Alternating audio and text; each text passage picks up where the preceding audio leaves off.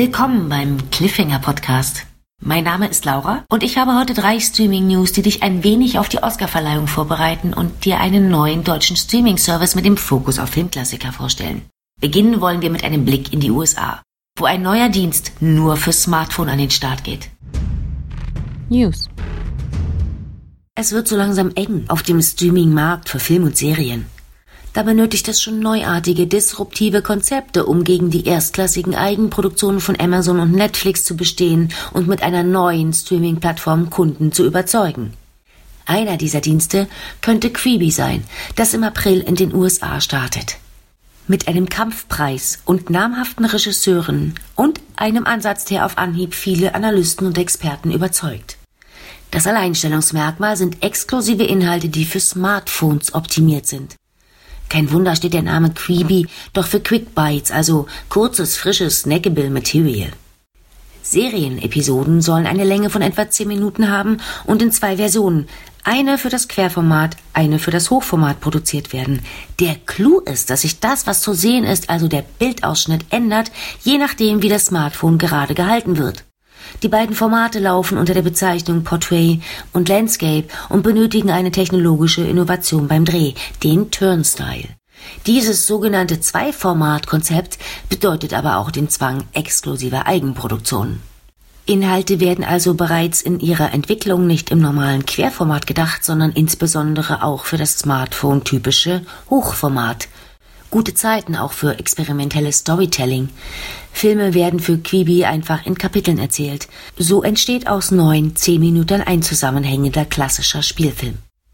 Hinzu kommen sogenannte Daily Essentials, die in Kooperation mit NBC, ESPN und anderen entstehen und in die Richtung Lifestyle und Unterhaltung gehen. Insgesamt plant Quibi 175 Shows und 8500 Episoden im ersten Jahr. Angedacht sind eine Doku-Serie mit dem Basketballstar Steve Curry, eine Reality-Show mit Kylie Jenner, eine Sendung über die Modebranche mit dem Model Tyra Banks und eine, in der Justin Timberlake andere Sänger interviewt und mit diesen Duette singt. Die Regisseure Guillermo del Toro und Antoine Fuqua sind engagiert worden. Auch Steven Spielberg soll an einer Horrorserie arbeiten, die allerdings nur nachts angeschaut werden kann. Das geht dank der Verwendung von Geolocation Services, die erkennen, zu welcher Uhrzeit der User Quibi verwendet. Neben guten, frischen Ideen ist der Preis auch immer ein Argument. In seiner günstigsten Version soll Quibi 5 Dollar pro Monat kosten. Das ist im Vergleich zu Netflix und Amazon Prime Video natürlich eine Ansage. Deren Sendungen können jedoch auf nahezu allen Endgeräten angeschaut werden. Das ist bei Quibi als reine Smartphone-Plattform eben nicht der Fall. Wann der Dienst hierzulande startet, ist nicht bekannt. Was wir wissen ist, Quibi hat viel Geld eingesammelt und startet mit mehr als zwei Milliarden Dollar. An der Finanzierung wird es also erstmal nicht scheitern. Hinter Creepy stecken übrigens zwei, die sich in der digitalen Welt bestens auskennen. Mac Whiteman ist ehemalige Chefin von HP und eBay und Jeffrey Katzenberg, der Gründer und Chef vom Filmstudio DreamWorks. Quibi drängt in einen Markt, der hart umkämpft ist und bald gesättigt sein dürfte. 2020 wird ein prägendes Jahr für die Streaming-Branche in den USA werden, denn Netflix muss nicht mehr nur die Konkurrenten Hulu und Amazon Prime fürchten, auch die Dienste von HBO, CBS, NBC, DAZN oder ESPN. Daneben werden Disney, Facebook und Apple versuchen, eine gewichtige Rolle auf dem Markt zu spielen. Geld ist genügend da. Apple hat beispielsweise gerade 25 Millionen Dollar in die Hand genommen, um das Leben von Billie Eilish zu verfilmen. Das war der Blick in die USA. Bei uns tut sich aber auch was. Bei uns ist das Angebot an Streaming-Diensten in diesem Jahr schon um ein weiteres Stück gewachsen. Die werbefinanzierte Streaming-Plattform Popcorn Times zeigt ab sofort 1000 Spielfilme aus den Jahren 1910 bis 2010.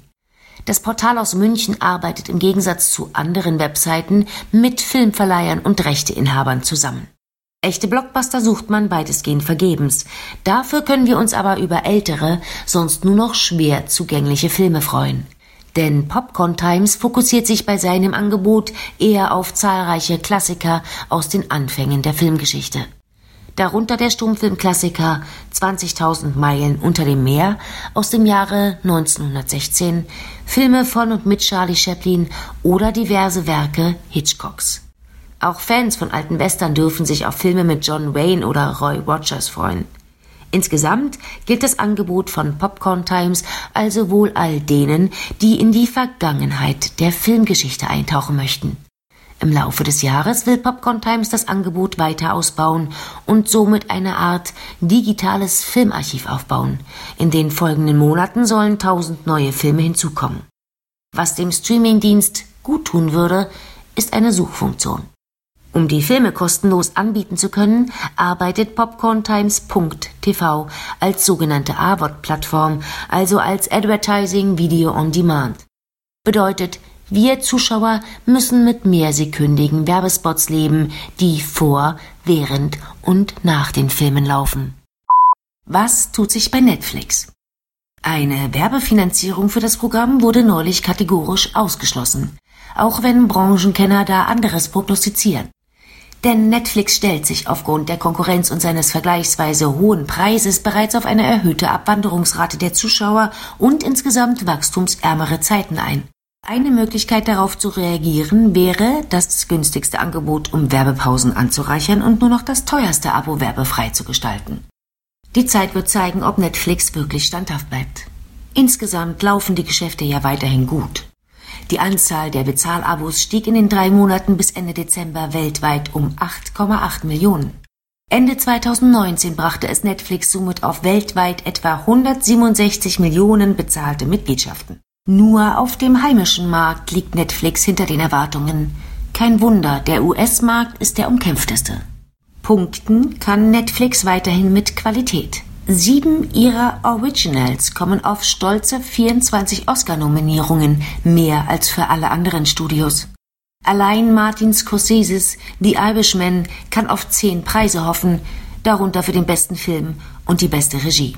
Netflix Marriage Story von Noah Baumbach ist ebenso als bester Film nominiert, sowie auch die Hauptdarstellerinnen Scarlett Johansson und Adam Driver in ihren Kategorien. Mit Klaus und Ich habe meinen Körper verloren schickt Netflix zudem zwei Animationsfilme ins Rennen, dazu die zwei Dokumentarfilme Am Rande der Demokratie und American Factory. Letztere ist die erste Zusammenarbeit von Netflix mit der Produktionsfirma Higher Ground Productions, die Barack und Michelle Obama gehört. Bereits 2019 konnte ein Netflix Original bei den Oscars abräumen. Drei Auszeichnungen gab es im letzten Jahr für Roma. Darunter als bester fremdsprachiger Film, beste Regie und beste Kamera. Und Netflix investiert kräftig. Im vergangenen Jahr wurden 15 Milliarden Dollar für eigene Produktionen und Einkäufe erfolgreicher Formate ausgegeben. Und 2020 soll noch mehr Geld in die Hand genommen werden. Immer öfter verlängert Netflix seine Inhalte auch in andere Formate, Genres und Plattformen sei es ein Retro-Videospiel für die Nintendo Switch wie im Fall von Stranger Things, ein Hörspiel-Spin-off wie für die erste Staffel von Daybreak oder den ungekürzten Interviews aus Between Two Ferns auf YouTube. Netflix nutzt die Chance, die Welt der eigenen Originals auch außerhalb der fertigen Filme und Serien zu erweitern, ohne dabei gleich in teure Produktionen, Spin-offs oder neue Staffeln investieren zu müssen.